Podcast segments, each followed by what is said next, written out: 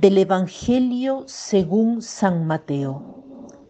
En aquel tiempo los discípulos de Juan fueron a ver a Jesús y le preguntaron, ¿por qué tus discípulos no ayunan mientras nosotros y los fariseos sí ayunamos? Jesús les respondió, ¿cómo pueden llevar luto los amigos del esposo mientras él está con ellos? Porque ya vendrán días en que les quitarán al esposo y entonces sí ayunarán. Nadie remienda un vestido viejo con un parche de tela nueva, porque el remiendo nuevo encoge, rompe la tela vieja y así se hace luego más grande la rotura. Nadie echa el vino nuevo en odres viejos, porque los odres se rasgan se tira el vino y se echan a perder los odres. El vino nuevo se echa en odres nuevos y así las dos cosas se conservan. Los discípulos de Juan y los fariseos ayunaban muchas veces, un aspecto penitencial y de purificación que no era extraño a su cultura religiosa era generalmente el modo de prepararse a la venida del Mesías tan esperado y provocar esta venida. Juan Bautista tenía un estilo de vida austero y penitencial. Ambos grupos, fariseos y discípulos de Juan, miraban a los discípulos de Jesús y se sorprendían porque no ayunaban. Hoy en este Evangelio les vemos hacer una pregunta a Jesús en modo directo. La respuesta es simple, inesperada. El esposo está aquí. ¿Pueden ayunar? El Mesías ha llegado. Es tiempo de acogerlo y de alegrarse por su venida. El reino de los cielos está cerca. El banquete ya empezó. El Señor les invita y nos invita a poner la atención sobre lo más importante. Él, su presencia, el reino de los cielos ya está aquí. Dios es el Emmanuel, el Dios con nosotros.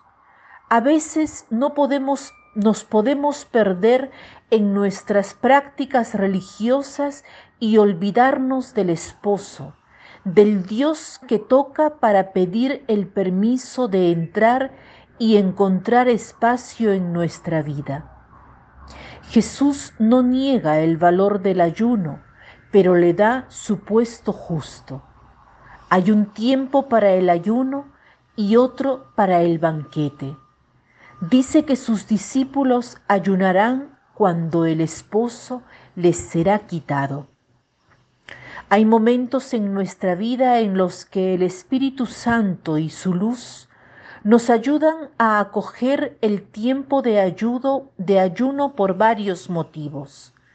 Tal vez estamos llenos de distracciones y de ruido exterior e interior, o de preocupaciones, de ansiedad, de cosas por hacer, o llenos de nosotros mismos, de nuestra soberbia, y no escuchamos la voz de Cristo y no vemos y disfrutamos de su presencia.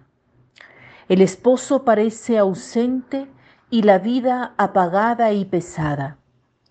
Es justamente en estas situaciones cuando nos llega la invitación al ayuno, como una sugerencia que llega al corazón.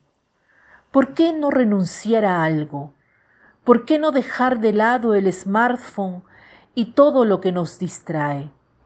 Tal vez podría hoy ayunar de hablar siempre de mí o evitar el trabajar horas extras si no es necesario a fin de estar con la familia o tener tiempo para leer el Evangelio.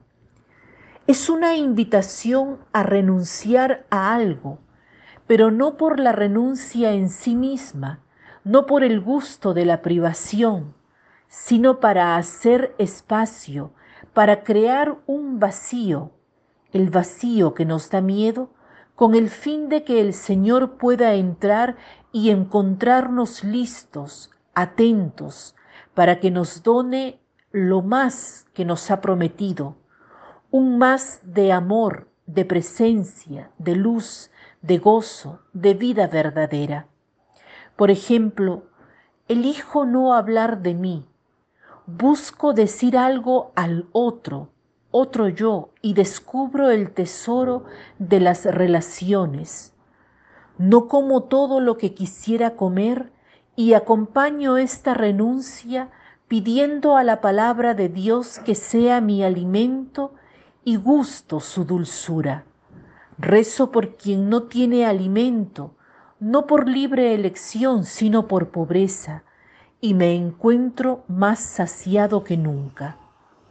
Pongo de lado el internet, videos, música, y con un poco de coraje descubro la profundidad y el descanso del silencio, cargado de la presencia de la palabra, con la P mayúscula, lugar donde un rostro amante me espera.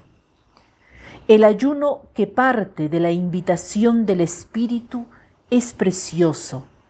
Mientras dejamos de lado algunas cosas, hablamos con el Señor, lo hacemos en su compañía y nos ayuda a estar abiertos a un bello proceso de renovación y transformación interior transformándonos poco a poco en odres nuevos.